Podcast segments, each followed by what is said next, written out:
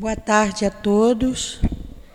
Nós vamos iniciar agora o estudo no livro Recordações da Mediunidade com a nossa querida irmã Ivone do Amaral Pereira. Mas antes vamos ler o Evangelho. O capítulo 3. Há muitas moradas na casa do meu pai. O item 16, Mundos Regeneradores. Entre as estrelas que centilham na abóbada azulada, quantas são mundos como o vosso, desligados pelo Senhor para a expiação e as provas. Mas há também entre eles os mais infelizes e os melhores, assim como os transitórios, que se podem chamar de regeneradores.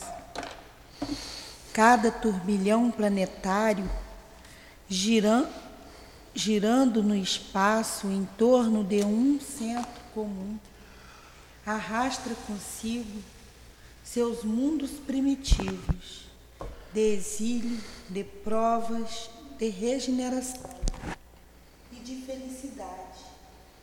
Já vos foi falado desse, desses mundos, onde a alma nascente é colocada, ainda que ignorante do bem e do mal, ela pode marchar para Deus, senhora de si mesma, e de posse do seu livre-arbítrio. Já vos foi falado das amplas faculdades de que a alma é dotada para fazer o bem. Mas há as que sucumbem e Deus, não querendo aniquilá-las, lhe permite irem para esses mundos onde, de encarnações e encarnações, elas se depuram, se regeneram e se tornarão dignas da glória que lhe está destinada. Amigos queridos, sabemos que este é o nosso destino, a mundos mais felizes, mais harmônicos. Estamos em busca, primeiro, no conhecimento de nós próprios, de nós mesmos, para melhor nos compreendermos quem nós somos pois já sabemos o nosso destino. E assim melhorarmos, e a doutrina espírita é a alavanca do nosso progresso moral. O que nós mais precisamos, a transformação moral. Que os estudos de hoje, Jesus, possam nos ajudar nesse sentido. Que a nossa irmã Ivone nos inspire com seus amigos queridos, com o Dr. Bezerra, com Charles, bem como os espíritos guias da nossa casa de amor, o altivo, as nossas queridas irmãs, a minha amada Lourdinha, enfim, em nome da coluna de espíritos que dirige a nossa casa de amor, em nome sempre de Leon Denis, de Allan Kardec, em nome do amor, em nome do nosso amor do amor que Dona Ivone tem por nós, do amor desses guias de Jesus Cristo e, acima de tudo, de Deus nosso Pai, é que damos por iniciado os estudos desta manhã. Que assim seja. Graças a Deus.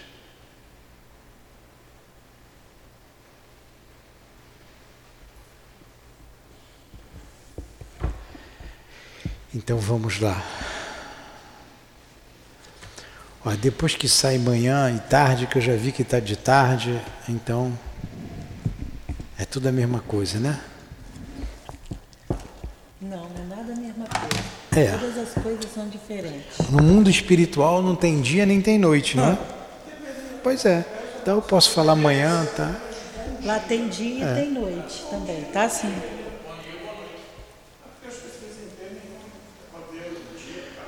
Ou você pensa que o espírito vai dormir de noite, igual a gente dorme também? Vai. Então vamos lá. Lá tudo é claro, né? Tudo é luz. O complexo obsessão. Página 171. Nós terminamos. Não terminamos? Então vamos ler aqui o finalzinho. Então é o último parágrafo das é o último parágrafo com referência à premonição, então. Está aqui muitos outros exemplos poderíamos citar. Tá bom, a gente não leu. Então a gente lê com calma o que faltou. Então muitos outros exemplos poderíamos citar. Então ela citou lá o exemplo é, da noiva que iria ficar viúva, não é? Citou o exemplo dela com relação à morte da mãe, à morte do pai.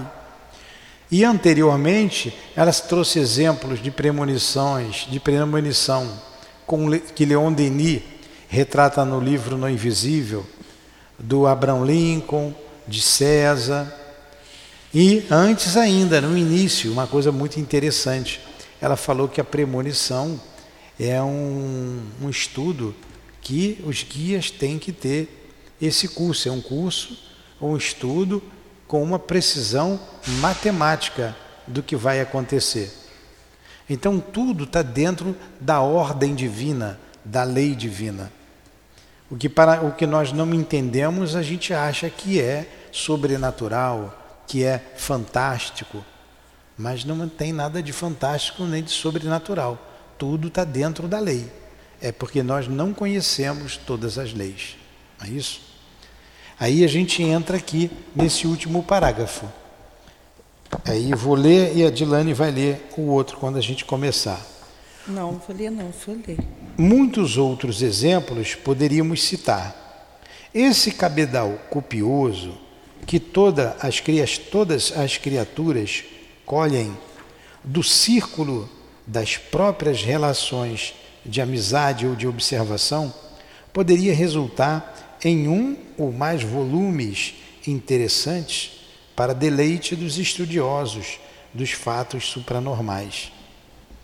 Os que aqui foram colecionados, apesar de não oferecerem novidades, pois esses fatos são comuns, bastam para lembrar a todos nós que, acima de tudo, eles nos oferecem grandes demonstrações da verdade eterna, que não convém desprezarmos manifestações do mundo espiritual, o qual se entrechoca e se relaciona conosco, tomando parte em todos os sucessos de nossa vida.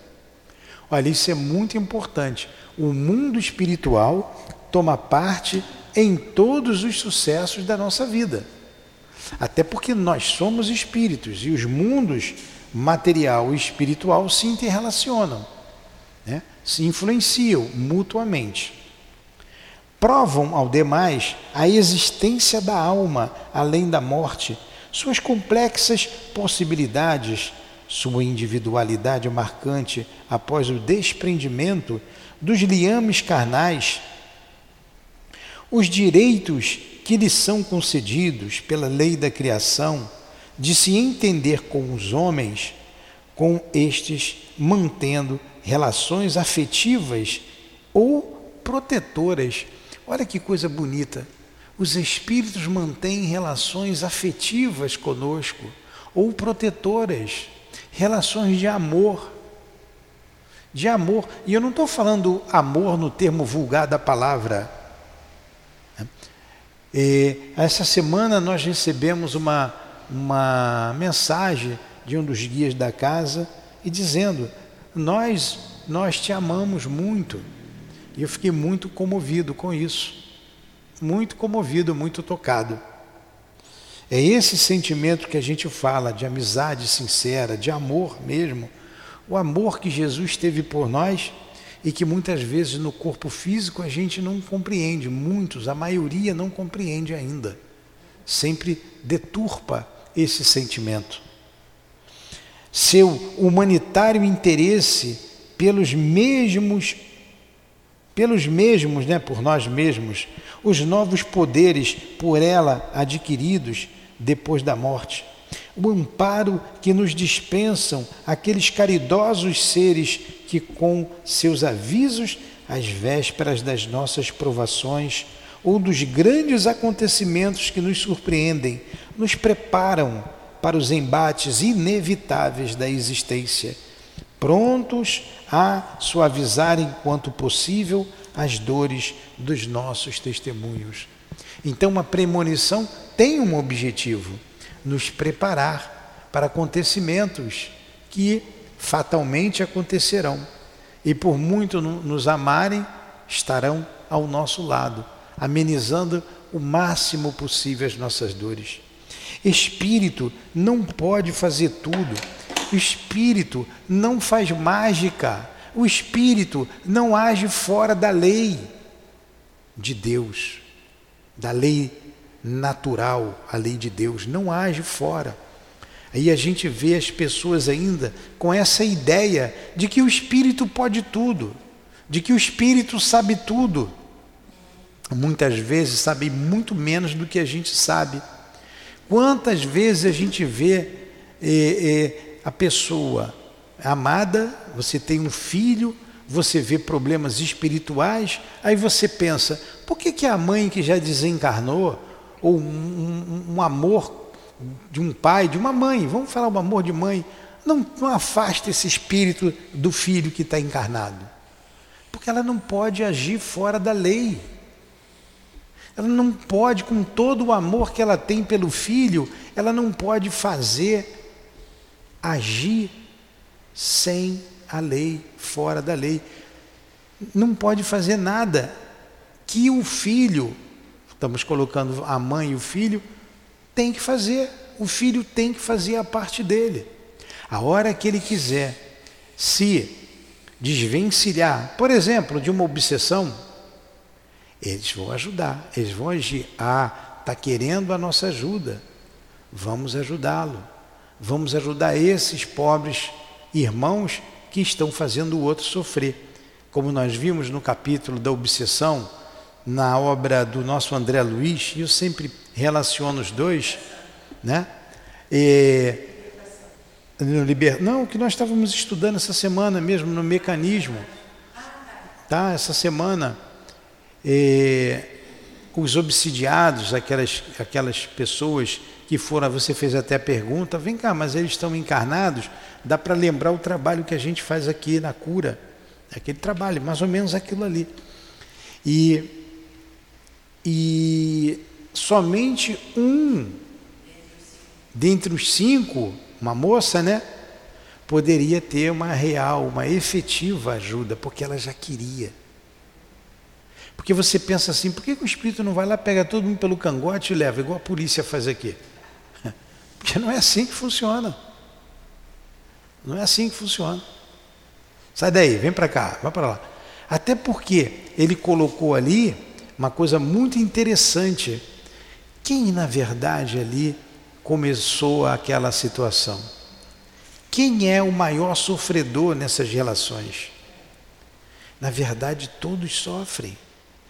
A gente vê obsessões espetaculares em que uma criança, para nós o que mais toca o nosso coração, uma criança, a inocência de uma criança, ela grita, ela chora porque os espíritos estão em cima dela. Aí o leigo vai dizer assim: tira eles daí, como um espanador. Você passa um espanador ali e joga todo mundo para longe. Não é assim. Ali tem relações antigas Aí você vê uma mãe ou um pai que está em cima daquela que agora hoje é uma criança, na verdade sabemos que é um espírito imortal, mas que ele separou, por exemplo, numa situação da escravidão. Ele separou. Ele fez sofrer, ele torturou, e agora ele está cobrando, eu só quero a minha família. Então onde é que eles estão? Você vendeu a minha mulher, você vendeu os meus filhos, você me torturou, você me matou. Cadê? Estão cobrando. Na verdade, quem sofre? Todo mundo sofre. Você não pode pegar esse espírito e tirar dali simplesmente. É, e mais, quando esse espírito está ali naquela situação de cobrador, inveterado, certamente em outra existência ele fez alguém sofrer da mesma forma. Com o esquecimento, ele não quer perdoar, mas ele também precisa perdoar, ele também precisa do perdão de alguém. Então, em nossas preces, todos nós devemos pedir a Jesus que os nossos eh, algozes nos perdoem e aqueles que nós fizemos sofrer, nós também tenhamos força para perdoar e que eles nos perdoem também. Porque é, é tudo, todos nós, vendo esses trabalhos complexos, e eles só existem para nossa é, para o nosso crescimento é a gente entender a lei do amor, a gente entender que somos todos da mesma família, somos todos irmãos, somos todos amigos. E às vezes uma obsessão dessa, de um espírito pelo um, um encarnado, um ou dois ou três espíritos, muitas vezes se mostra ali quando eles lembram de um passado, foram parentes, foram pais, e filhos, mães e filhos. E muitas vezes também eles lembram que lá atrás eles fizeram aquele mesmo sofrer. Como não há o perdão, fica uma bola de neve, ora você, ora sou eu. O interessante nisso tudo, você vê como é que é o sentimento de mágoa, a mágoa que faz, né? a falta do perdão, é a falta do amor, mas a mágoa a mágoa faz um estrago, um estrago na nossa vida. E uma vez eu ouvi o espírito Inácio Bittencourt falar através do amor, através do altivo. É, se vocês soubessem o que a mágoa faz aqui no mundo espiritual, vocês escreveriam, um, escreveríamos um compêndio sobre o que a mágoa faz aqui. Então, nós estamos, como dizemos, e aqui algumas vezes, a gente está com tudo na mão para vencer nessa vida. Tudo. A gente tem o conhecimento, a gente tem o trabalho pronto, é só você chegar e trabalhar, está pronto. A gente é só quebrar o orgulho. Eu hoje eu fiquei muito feliz, muito feliz mesmo, com algo que um, um senhor, que não está nos ouvindo, eu posso dizer, o Nivaldo. Ele tem 75 anos, mas não parece não. Parece que é mais novo do que eu. Usa brinquinho e tudo, está forte, está bem, está na moda. Está bem ele, muito bem. O professor, o Nivaldo. E nós conversamos ali a beça. A esposa dele às vezes vem usar, estudar, não, não aparenta 75 anos, está firme e está trabalhando. Ele disse: Eu trabalhei 50 anos, me aposentei, mas eu continuo, quero ajudar a ensinar. Não sou professor de matemática, mas adoro matemática. Está ensinando as crianças. Ele falou assim para mim, eu fiquei muito feliz. Ele sabe o que eu gostei nessa casa aqui? Porque vocês são iguais. Vocês não fazem a diferença. Vocês não têm diferença do pobre para o rico, do preto para o branco. Aqui é todo mundo igual. Eu fiquei tão feliz com isso, porque o objetivo está sendo alcançado. É isso que nós queremos. Hã? É. É. é isso. Aqui nós não fazemos diferença do jeito que a gente fala um com o outro, que eu falo com o Carlos, a gente, eu e o Carlos falamos com as mães, com as crianças. Não tem diferença. E eles sentem isso também. Eles sentem isso. E eu fiquei feliz. Hoje eu ganhei, fiquei até, estava cansado, fiquei até esperto de novo. Vamos trabalhar ainda mais. Quando eu ouvi isso, aqui é tudo muito igual. Normalmente, a gente vê uma diferença, né? As pessoas se acham mais importantes, são diferentes. É, é, eu vou fazer a caridade. Aí uma vez tem um trabalho aqui da sustentação da, da, da obra social. Tem um grupo que estuda aqui o Evangelho que fica ali. Aí uma amiga nossa estava aqui, elas começaram lá a, cantar um pouco, as mães, elas que sentiu aquela vibração. Aí o Espírito falou assim para a gente: vocês pensam que é o trabalho daqui que sustenta o trabalho de lá? É o contrário. O de lá que está sustentando vocês aqui. Lá está sustentando aqui. Então nós temos que nós somos iguais. O que me deixa mais triste numa casa espírita, hoje eu vejo isso porque a gente está aqui é, mais exposto à frente. O que me deixa mais triste é ouvir um colega falar, de, falar do outro, dizer assim, com fulano no trabalho. Isso é muito triste para alguém que conhece o Evangelho, para alguém que fala do Evangelho. Imagine se eu ficasse aqui e recebesse só quem eu gostasse. Eu procuro fazer justamente o contrário, que quando eu sei que tem alguma coisa, é quem eu dou mais trabalho, quem eu mais trago, e isso aprendi com o Altio, para perto de mim. Porque agora é a hora da gente aparar as arestas.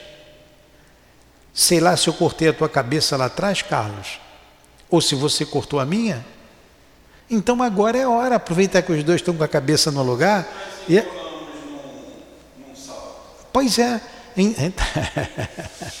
Então, então agora é a hora da gente botar essa diferença, mudar, se perdoar, se compreender com o trabalho e não dizer com fulano não dá, com fulana não dá. É eu que sou imperfeito, eu que sou um homem com muitas imperfeições ainda, muitas mesmo, eu fico triste com isso. Porque nós temos tudo para acertar. Tudo. Será que Jesus prefere mais a mim do que o, o, Tiago? Será que ele gosta mais da Rosemarie do que da Adilane? Será que ele tem preferência? Será que Deus tem preferência? E sempre, essa frase calou muito alto quando eu ouvi pela primeira vez, há anos atrás, eu sempre lembro, repito, medito nela. Quando Eurípides encontra com Jesus e vê Jesus chorando, e Jesus diz que chorava pelos que conheciam o seu evangelho e não praticavam. Porque tem o evangelho aqui na cabeça, mas não tem aqui. E nessa casa de amor, ela precisa ser uma casa de amor. Às vezes a gente vê uma coisa aqui, acolá, a gente não está presente em todos os setores. Aí quando chega um acontecimento de alguém tratar alguém mal, pô, dói. Dói. Ah. Então, às vezes, nós somos firmes com aquilo que nós queremos. Não tem problema de ser firme, eu não tenho esse problema. Eu sei para onde a casa tem que ir. Se o outro se milindra, é, é um problema do outro. Mas nós não faltamos com respeito a ninguém. E o respeito é sinal de amor. É sinal de amor. A gente respeita. Um ao outro tem que respeitar. Quando tem que falar com firmeza, tem que ser falado com firmeza. Senão a gente perde o, o compasso do trabalho. Né? Temos tudo para vencer nessa vida. Vamos lá, vamos continuar aqui para terminar esse trecho. E de tudo, é aqui não? E de tudo também ressalta que uma doutrina assim completa, como é o Espiritismo, assim perfeita, que se rodeia de beleza nos mínimos detalhes, examinados realmente merece o nosso coração muita renúncia e devoção para que seja bem estudada, compreendida e praticada. Pois o certo é que não será lícito a nenhum de nós encarar com indiferença o alto padrão dessa ciência celeste que, em hora feliz, adotamos para, sob suas diretrizes, atingirmos a finalidade gloriosa a que a criação suprema nos destina. Quanta beleza, né? E nós não temos que agradecer a um espírito desse, como a Dona Ivone? Quanto sentimento ela coloca aqui nessas palavras?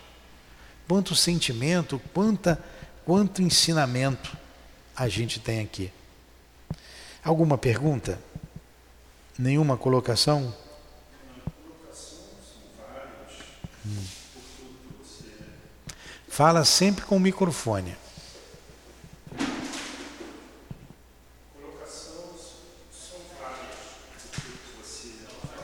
Liga o microfone. Tá. Colocações são várias, Milton, por tudo que você falou, por tudo que você representa a essa casa e a todos nós, né? Porque aqueles que permanecem na casa, eles sabem é, o compromisso que você assumiu, o compromisso que nós estamos assumindo, mas principalmente tudo isso pela forma como eu estou me referindo a você, quando me refiro à direção você, a Dilane, pela seriedade com que é levada a doutrina espírita, seriedade com que é levado o trabalho, porque vocês nos passam é quase que implorando que nós entendamos essa doutrina, que nós entendamos o verdadeiro sentido da vida. É como se estivesse implorando. Não, aqui não se passa nada, essa casa não passa nada simplesmente por passar. Não. Faz uma questão quando diz, eh, quando você se referiu vocês não fazem diferença. E eu falei isso inúmeras vezes, e o que me prendeu nessa casa foi exatamente isso, por não haver diferença. Pois é, me agradeça muito aos espíritos. Eles é que estão nos influenciando para que assim seja feito. Vamos aqui para o complexo obsessão. Olha que beleza!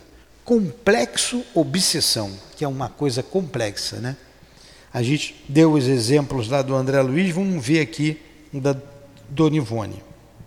Aí tem uma anotação do Livro dos Espíritos, é a pergunta 473. Faz a pergunta aí, Adilane. Pergunta do Livro dos Espíritos? É.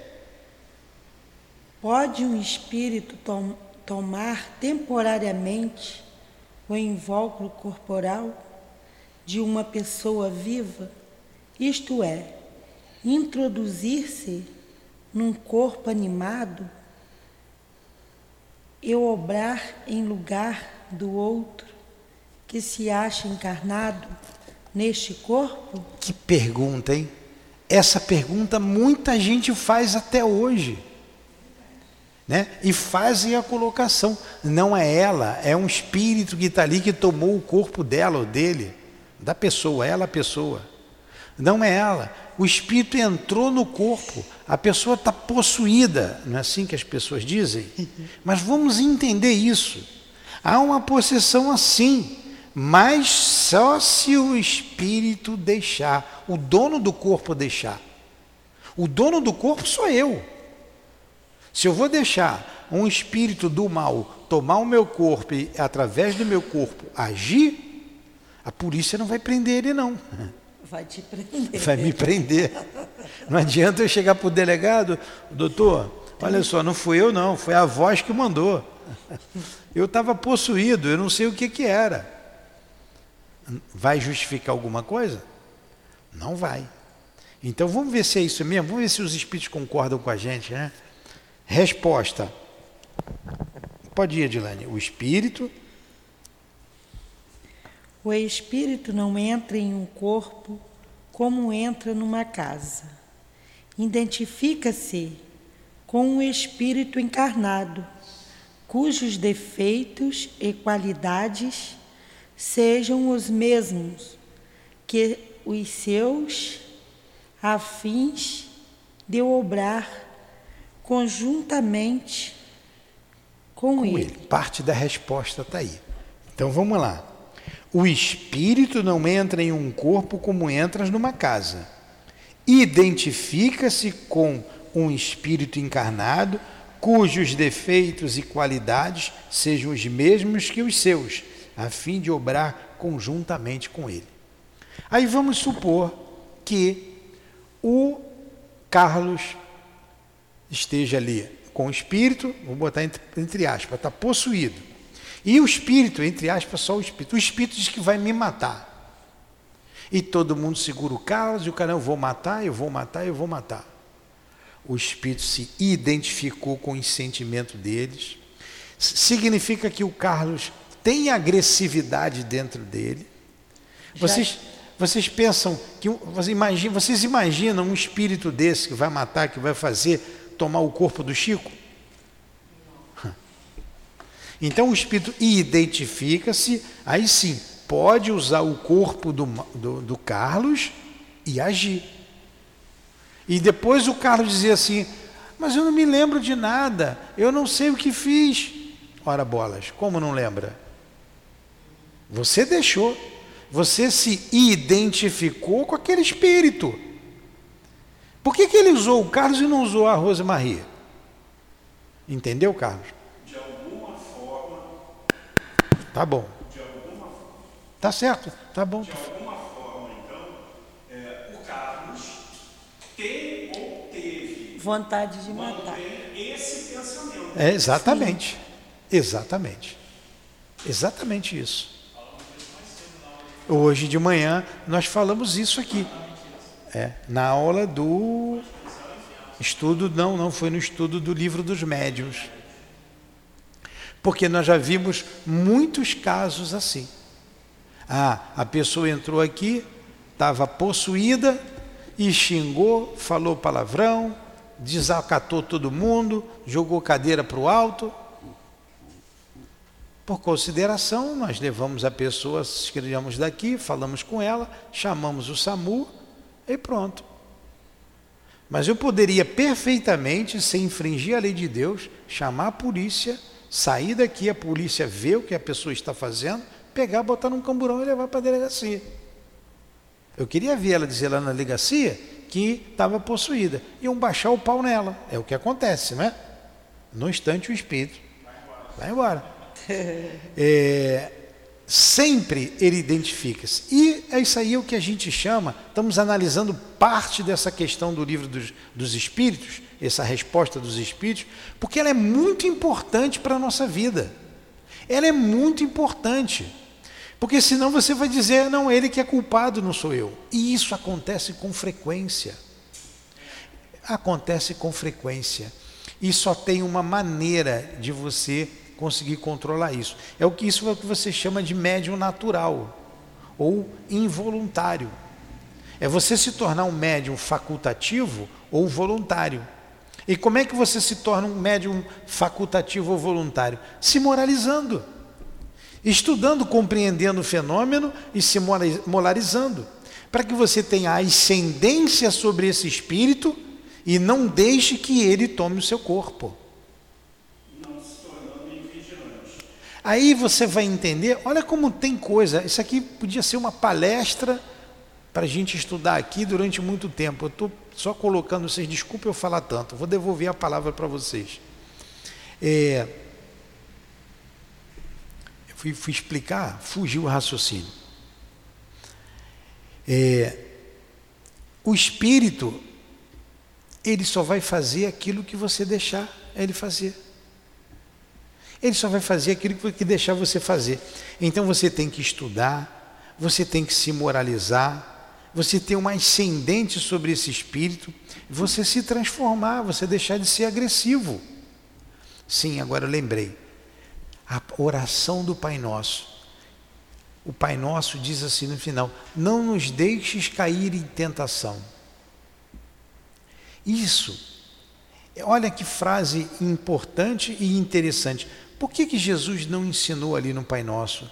Livra-me da tentação. Porque não depende de ninguém te livrar da tentação. Só depende de você. Não me deixe, me ajuda, Jesus, para que esse espírito não me tome, para que eu não faça a coisa errada. Porque a tentação está em mim. A tentação está em mim. Qual o objetivo da tentação? Você que estuda. Vamos ver. Qual o objetivo da tentação?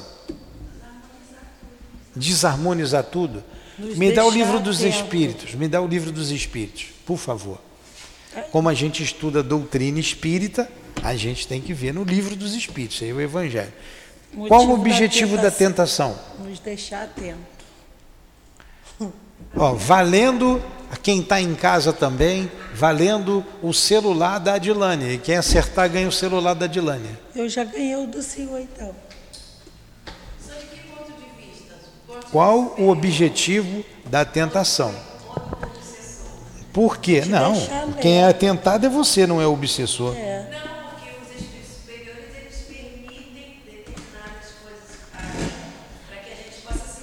Não, quem é tentado é você. O espírito não tem nada com isso. Você só faz o que ele quer. Hum. Ah. Vamos para a questão 712 do Livro dos Espíritos. Mas eu quero a 712A, tá? É a 712A. Mas eu vou ler as duas, a 712 e a 712A. Com que objetivo Deus pôs um atrativo nos gozos dos bens materiais? Resposta: para incitar o homem ao cumprimento de sua missão e também para experimentá-lo através da tentação. Viu? Essa pergunta aqui merecia a gente estudar, mas vamos parar aqui. Vamos para a subpergunta A. Qual o objetivo dessa tentação? Está aqui. Resposta: desenvolver a razão. Desenvolver sua razão, que deve preservá-lo dos excessos. E os excessos, ele vai falar na paixão, você vai cair nas paixões. Por isso Chico desenvolver a razão. Por isso no Pai Nosso, Jesus não falou, não nos ensinou, livra-me da tentação. Não, não me deixes cair em tentação, Senhor. Livra-me do mal, porque o mal é, é vem depois. Aí livra-me do mal. Aí está lá no Evangelho, só lobos caem em armadilhas de lobos. Né? Também muitos não entendem isso. Tu és o que és, independente do que dizes. Só lobos caem em armadilha de lobos. E a gente tem que confiar. Fala.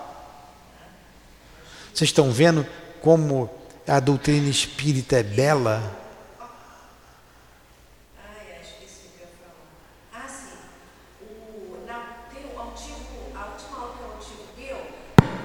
a última aula que o Altivo deu foi provas e expiações.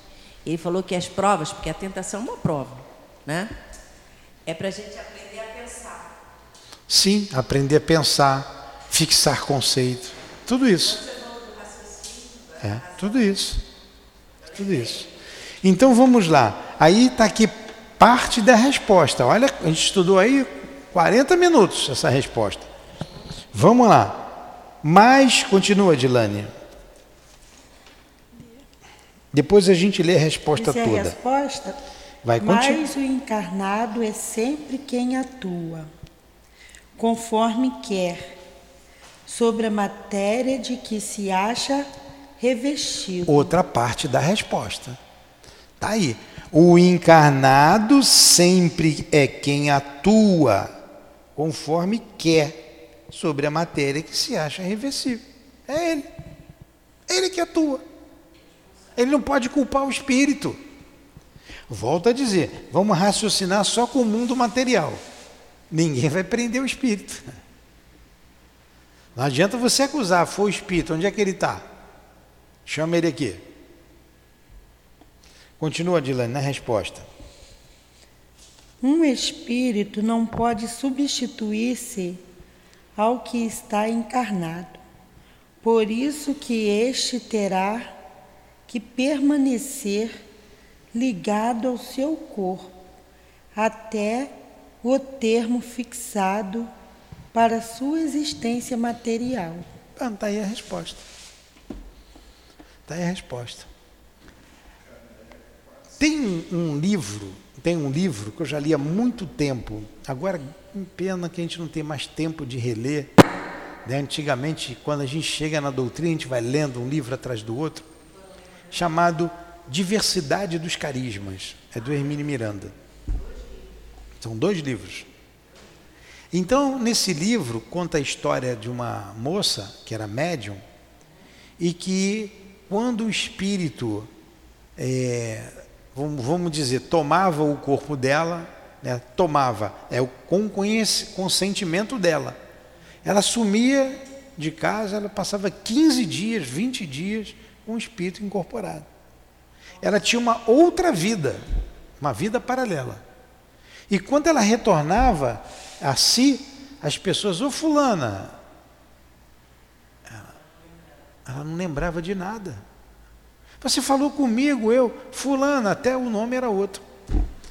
Aí eu lembrei, eu lembro, sempre quando eu lembro disso aí, eu lembrava daquela novela Irmãos Coragens, do Tarciso Meira com a Glória Menezes. Né? Era criança, era garoto, todo mundo assistia aquela novela. Aí a Glória Menezes fazia um papel que tinha a Diana, né? a Lara, tinha uma outra também. É, a Lara, a Diana tinha um outro. E cada um era um personagem diferente. E um não lembrava da outra. Quando ela, ela não lembrava, ela no seu estado normal, ela não lembrava de nada. Quer dizer, ela consentia aqueles espíritos fazerem isso. Ela consentia, porque o dono do corpo é quem está ligado ao corpo. Por, por uma questão moral, você dá passagem a um outro espírito a fazer isso, a constranger. Né? Aí a gente diz, um espírito superior não constrange. Em algumas circunstâncias até constrange, pode constrange. Mas nesse, nessa situação aí, o que acontece são espíritos, normalmente espíritos inferiores, constrangendo o médio, porque o médio não tem ascendência moral. Porque o médio não, não angariou proteção espiritual. Porque o médio não estuda é ignorante, não trabalha no bem, não serve. Fica na mão desses espíritos. Entendeu, Carlos? Fala.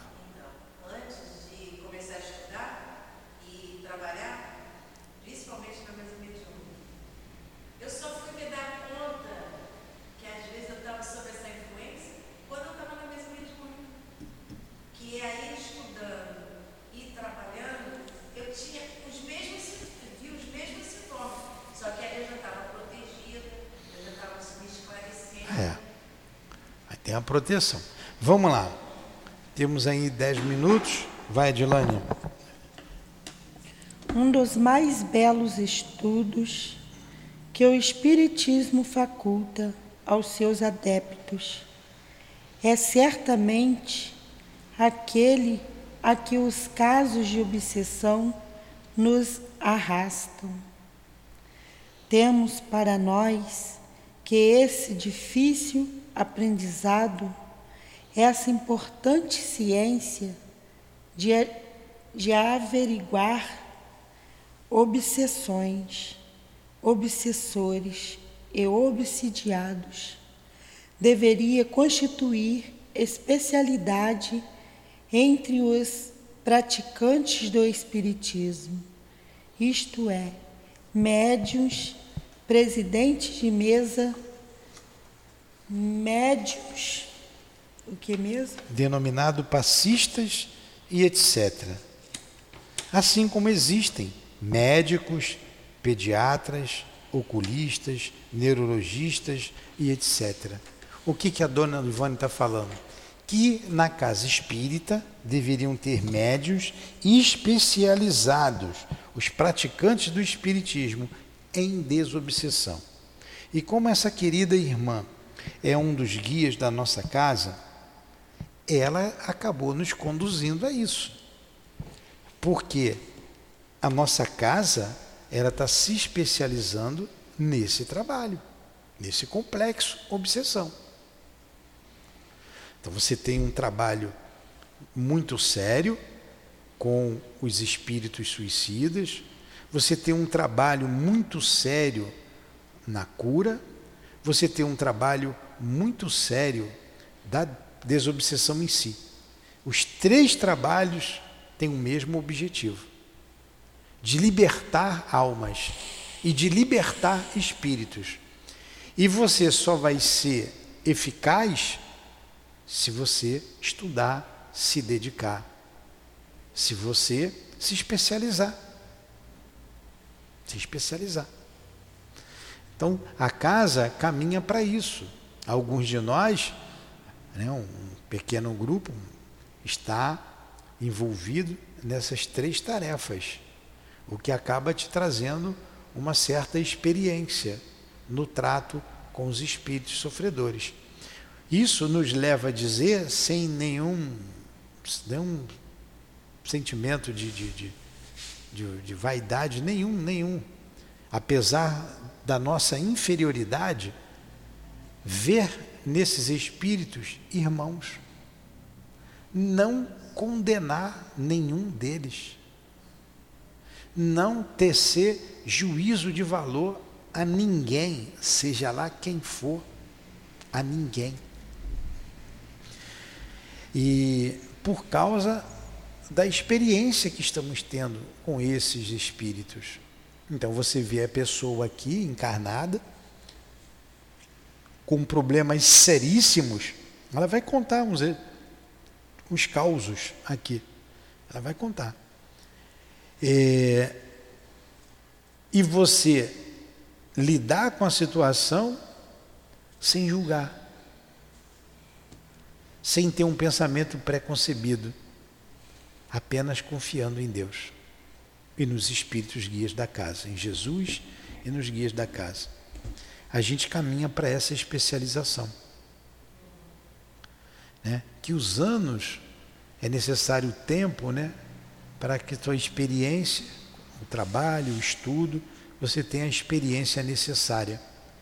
E o que a gente não pode esquecer nesses trabalhos tão complexos que pede, ela diz assim: a beleza da doutrina espírita nos leva, nos leva a renúncias. E quantas renúncias a gente faz pela causa? Né? A beleza da doutrina espírita nos faz isso. Então você. É, tem prazer. É, mas você renuncia, tem que renunciar, você tem que escolher.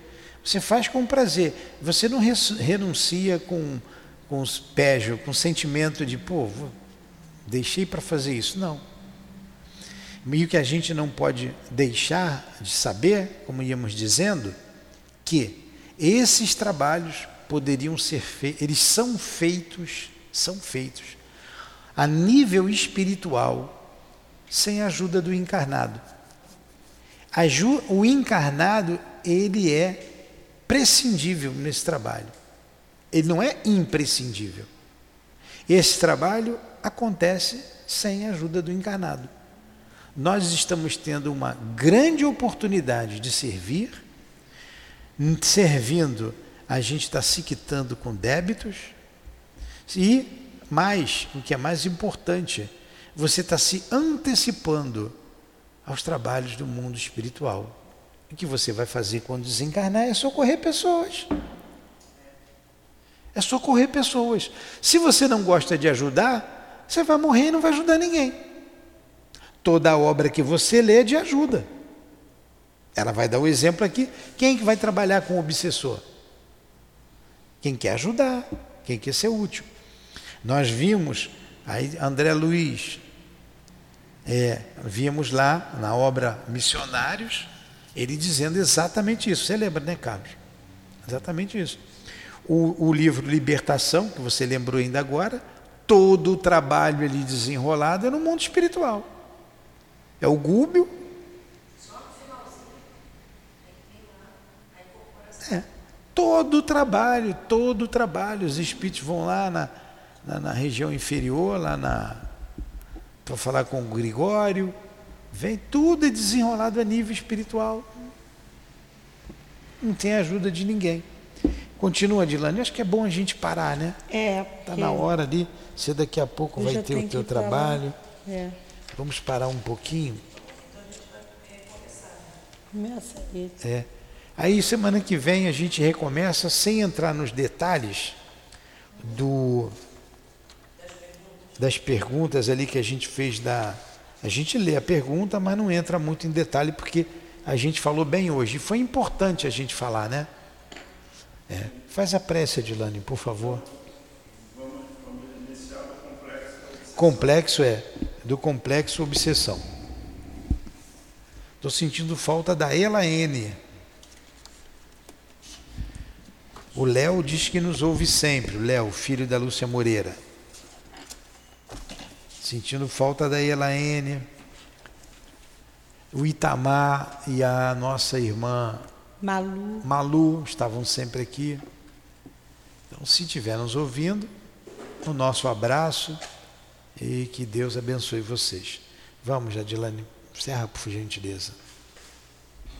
Agradecemos a Deus, agradecemos a espiritualidade, a nossa irmã, Dona Ivone, aos médicos espirituais.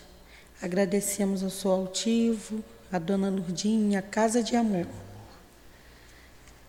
Acima de tudo, agradecemos a Deus